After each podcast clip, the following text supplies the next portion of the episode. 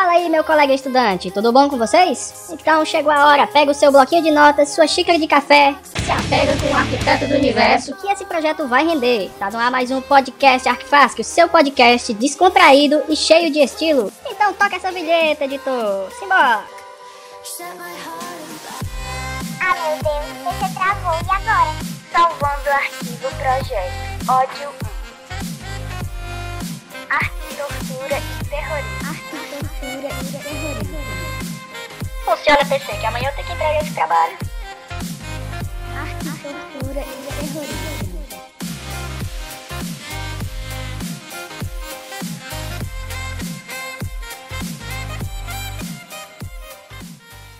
Olá pessoal, sejam muito bem-vindos ao nosso podcast. Eu me chamo Samuel Sena, curso Arquitetura e Urbanismo na Faculdade São Francisco do Ceará, e este é um trabalho da disciplina Teoria e História da Arquitetura e Urbanismo 4. Feitas as apresentações, trazemos para você a cidade de Brasília, no Distrito Federal, como tema deste nosso episódio do podcast Arquifasc.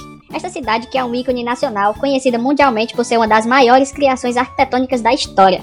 Brasília foi fundada na década de 60 e é considerada pela Unesco um patrimônio da humanidade. É, meu amigo, não é pouca coisa não. A arquitetura em Brasília foi idealizada para ser grandiosa após a decisão do presidente Juscelino Kubitschek que decidiu construir uma nova capital para o Brasil. Com 112,25 km de área tombada, o projeto arquitetônico de Brasília leva o nome de Lúcio Costa, profissional responsável pela elaboração de todo o plano piloto da cidade. Eleito presidente do Brasil no ano de 1955, o ex-governador de Minas Gerais, Juscelino Kubitschek, prometeu desenvolver o país 50 anos em apenas 5. Olha só pra vocês verem a falta que o presidente desse faz. Dentre diversas outras iniciativas, propagou o movimento para reformar boa parte do espaço urbano do país. Seu intuito era dar uma cara mais moderna à arquitetura brasileira e enaltecer os profissionais da área. E a arquitetura em Brasília seria o ápice desse movimento, afinal, a nova capital do país seria construída, literalmente do zero, e acabou se transformando em uma referência no que diz respeito à arquitetura moderna no país e no mundo. É, amigo, a história de Brasília é muito mais interessante do que se imagina.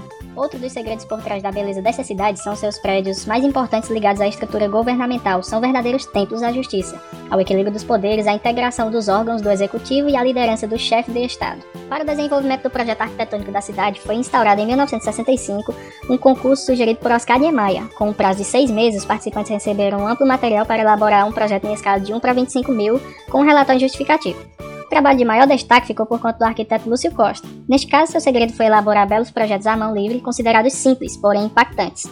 O profissional foi responsável por elaborar todo o plano arquitetônico da cidade, desbancando outros 26 projetos. É, meu querido estudante de arquitetura, minha querida estudante de arquitetura. Se imagine aí, em 1965, participando deste concurso em Brasília.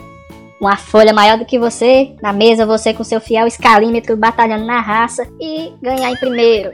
É, Lúcio Costa provou que ele é o cara. Principais vias de ligação, os eixos que cruzam a capital do país, responsável por guiar todo o tráfego externo em direção ao centro da capital. A moderna rodovia do Eixo Sul foi desenvolvida pensando em dispor áreas residenciais e comerciais em toda a sua extensão. Ao criar o projeto, Lúcio Costa teve a intenção de proporcionar um ambiente agradável a cada um de seus moradores. Nas diversas obras que podemos encontrar em Brasília, podemos citar Catedral de Brasília, Palácio do Itamaraty, Ponte Juscelino Kubitschek, Palácio do Planalto, Supremo Tribunal Federal, Palácio da Alvorada, Biblioteca Nacional, Superior Tribunal de Justiça, Palácio do Jaburu. Olha, essa- palavra aqui, é, como é que eu posso dizer? Faz ter menos vergonha de falar nesse podcast, porque nordestino que é arretado, enfim. Classificada como Patrimônio Cultural da Humanidade pela Unesco, Organização das Nações Unidas, Brasília foi eleita um marco da arquitetura e do urbanismo modernos no ano de 1987, sendo detentora da maior área tombada do mundo, com 112,25 km e o único bem contemporâneo a receber tal distinção. Com base no explanado até agora, temos também que ter noção do que é a arquitetura moderna. Prédios neoclássicos, catedrais neogóticas e muita influência da arquitetura colonial. Nada contra preservar momentos históricos, mas chega uma hora que é preciso mudar e inovar e evoluir, certo? E nada como as mudanças da arquitetura moderna para redefinir a cara do país. O movimento que deu origem à arquitetura moderna brasileira teve seu auge entre 1930 e 1950, trazendo enormes transformações na forma de pensar e de fazer projetos arquitetônicos. Este movimento se inicia ao mesmo tempo em que o Brasil passa por grandes transformações artísticas desencadeadas por pouco antes durante a Semana da Arte Moderna, em 1922, composta por obras polêmicas e buscar a criação de uma identidade própria e o desejo por libertação. A arquitetura modernista surge a partir das grandes inovações técnicas e do uso de materiais inovadores que se iniciam no século XIX. Devido à Revolução Industrial, por exemplo, o aço e o concreto começaram a ser utilizados de maneira totalmente inovadora pelos arquitetos precursores do que viria a ser o modernismo na arquitetura. O movimento moderno no mundo foi liderado por arquitetos Frank Lloyd Wright, Miles van der Rohe, Oscar Niemeyer e Le Corbusier, famoso Le Corbusier.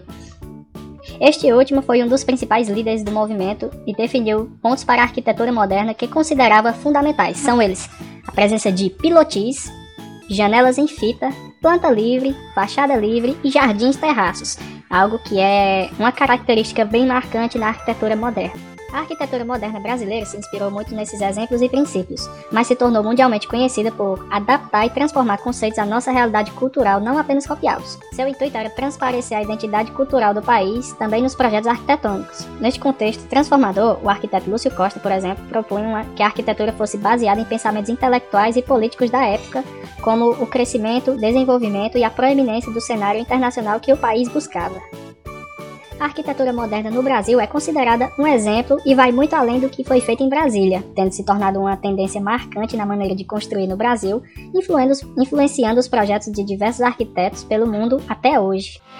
E é isso, galera. Chegamos ao final de mais um episódio do podcast Arquifask. Queria agradecer ao professor Jefferson Aleph por me dar essa chance de superar minha vergonha e a minha falta de dicção. Sem ele, não seria possível. E é um velho ditado. No caso, um ditado meu, né? É melhor um trabalho de teoria do que um projeto. Pois é, galera. Obrigado pela atenção e bons estudos. Fé no arquiteto do universo que o projeto sai, hein? Não desista, continue e valeu, é isso aí.